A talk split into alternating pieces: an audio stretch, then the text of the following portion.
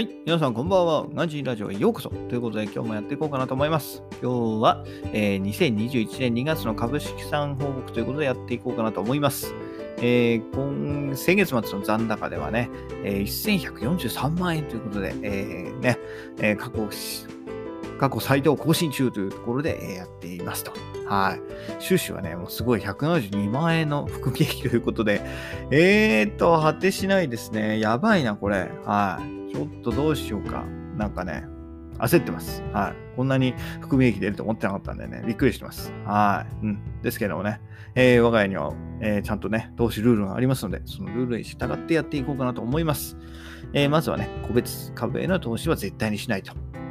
はい。もうすでに0勝2敗なのでね、えー、もうこれ以上ね、負けの 回数ね、負け数を増やすわけにはいかないので、はい、もういいです。はい、勝たなくてもいいんで、はい、個別株投資はもう絶対にしないと。はい。で、続いてインデックス投資は老後資金用ということで、絶対にこちらも取り崩さない。はい。どんなに含み益が出てもこっちを取り崩しません。まあ、あとは高配当も同じですね。高配当投資は生活費に回します。えー、配当金再投資はしない。で、えー、取り崩しもしないというところで、えー、やっていこう、やっていっております。で、4番ですね。えー、先月から始まったジュニア NISA の、えー、投資なんですけど、こちらはね、えー、全世界投資で、えー、広く浅く利益を享受すると。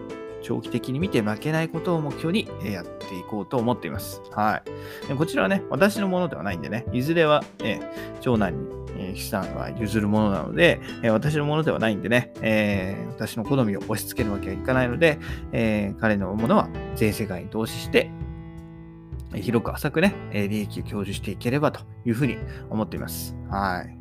で、まあ今日までね、この結果を見ての雑感ということで、まあ資産が増えれば非常にありがたいですよね。はい。今私、こう、育児休業中ということで仕事してませんからね。で、副業もまあまあまだまだね、大したのお金になってないっていうところがあるんで、まあそういうところでいくとね、うん、やっぱりこう、お金が増えていくっていうのは、あ素直に嬉しいですよね。はい。なんで、はい。ね、そのまま増えていってくれればなと。まあもちろんね、このままズドーンって下がることもあると思うんですけど、まあね、うん。下がる方には体制あるんでね、もう250万円負けてますからね、そう。172万円の含み焼きあってもね、まあね、250万円の損があるからね、差し引き80万円、78万円の損がありますからね。うん。えー、この損をね、少しずつ、えー、埋めていきたいなと思ってます。はい。で、配当金グラフを作成しました。ということでね、えー、配当金、えー、いつもね、もらえるやつを、まあ、グラフ化して見える化しましたと。うん。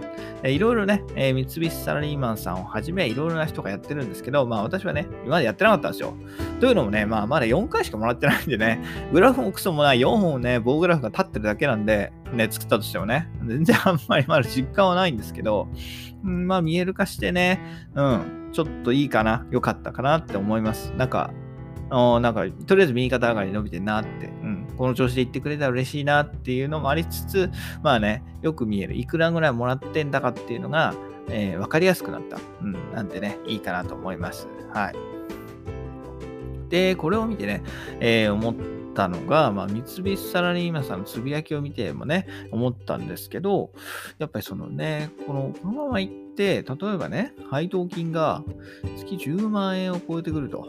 うん。で、月10万円を超えてきたら、うん、まあね、一つの分岐点になるんじゃないかと、えー、三菱サラリーマンさんは言ってるんですよね。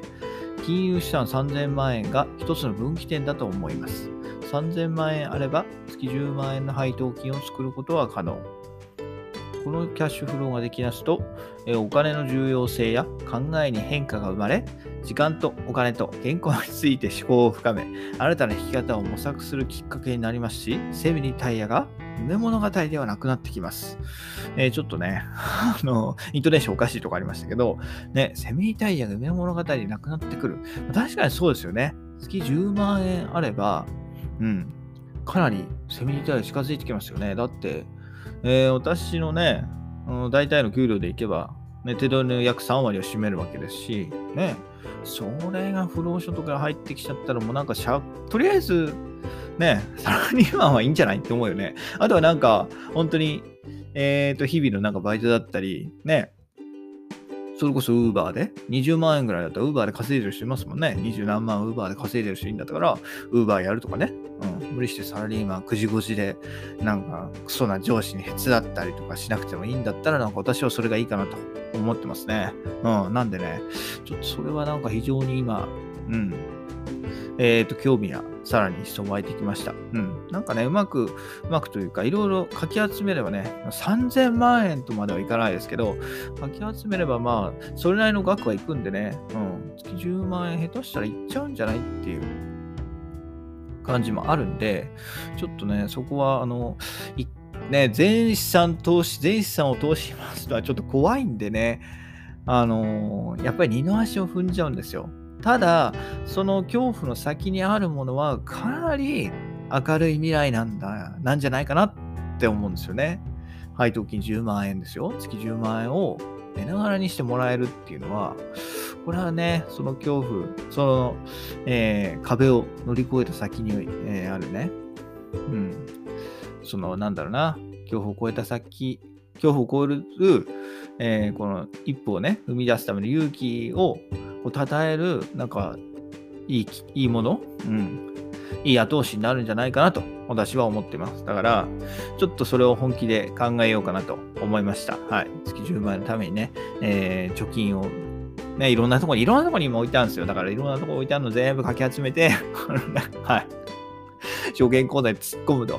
なんであれば、もしかしたら本当に、か人生変わるんじゃねえかな、なんていうのは、ちょっと思ってます。だから、ね、やらない、ここまで来ちゃったらもうなんかやらない後悔よりやって後悔した方がいい気がしますよね。